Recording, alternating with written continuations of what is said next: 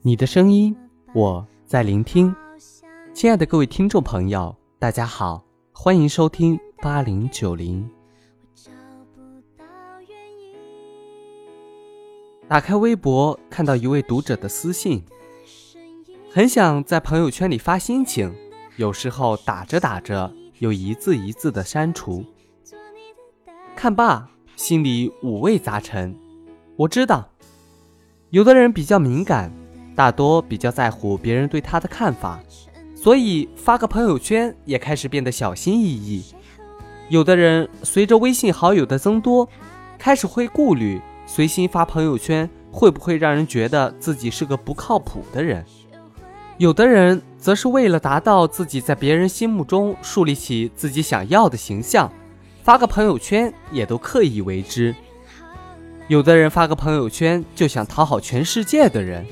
要是他发的状态没被点赞或者评论，就恨不得整晚都不用睡觉了。其实这些也都没什么，每个人多多少少都会有过类似或重或轻的体会，人性嘛。但这并不是我们不发朋友圈的理由。我一直都觉得，初高中陪伴我的 QQ 空间和之后的微信朋友圈，是两项伟大而且便捷的发明。我们不应该把生活的一些不如意归咎于科学技术的发展，就像为什么别人能用网络学习甚至创造，而给你的只有焦虑呢？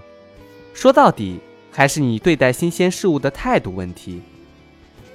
因为每当我偶尔翻看以前有些幼稚、充满青春气息的空间状态，和一个个载满我过去回忆的 QQ 相册。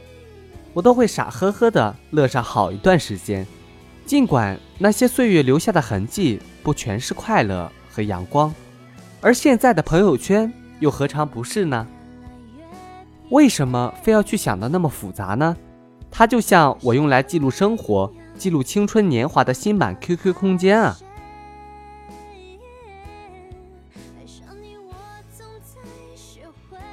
你不可能，也不需要讨好所有的人。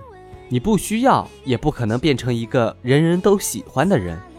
不管以前我们发 QQ 说说，还是现在发朋友圈，也不管是古人的吟诗作赋，还是现在我们可以随处在网络发表自己的观点看法或者文章，只要你不犯法，那便随心做，这样就很好。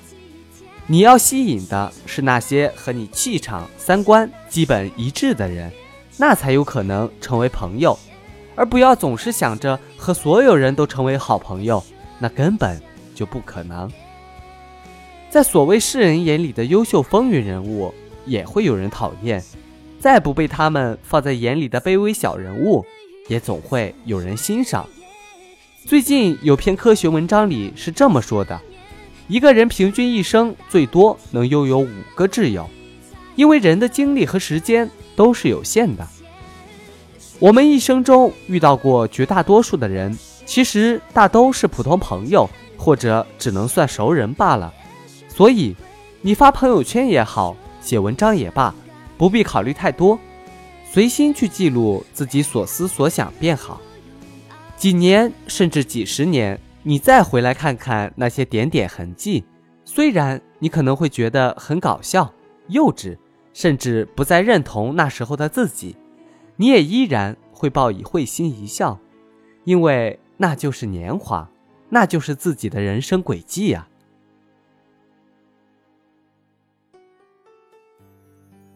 今年去参加高中同学聚会，回来后开心的分享了几张图片到朋友圈。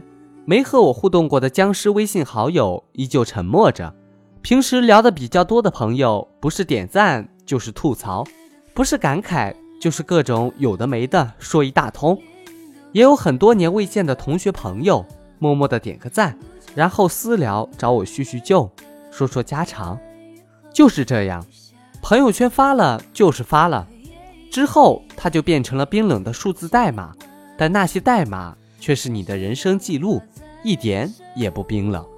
它和现在考古学家们费尽心思去挖掘探索古人的生活痕迹同样的珍贵。然后那些不可能和你成为朋友的，继续做着你的人生的一位普通过客，你的好朋友继续会是你的好朋友，你们借此朋友圈又一次沟通，增进了感情，或者谈妥了下一次一起做个好玩有趣的事，然后还有一些本和你不熟或者好多年未联系的人，又重新走进了你的生活，你们可能会慢慢变成好朋友，也可能依然只是个熟人。总之，别太把朋友圈和其他一切社交工具太当一回事。朋友圈不就是用来记录生活的吗？你觉得方便，用它便是了；你觉得没必要，弃之即可。再说，记录生活的工具又不止朋友圈一个，选择你喜欢的，或者默默记在心里即可。总之，你喜欢便好。再说了。如果不想让某部分人看到你的朋友圈，屏蔽便是；如果你不想某些朋友圈被某部分人看到，分组便是；如果有人用它来营销卖货，你看不惯，那你就拉黑呀。这些都没什么，人之常情嘛。我也这么干过，你别说你没有。做人要痛快一点，发朋友圈也是。今天的节目就到这里，非常感谢您的收听。如果您喜欢我的节目，可以点一下订阅或者转发。这里是八零九零，我是 NJ 老二，下期节目我们再见。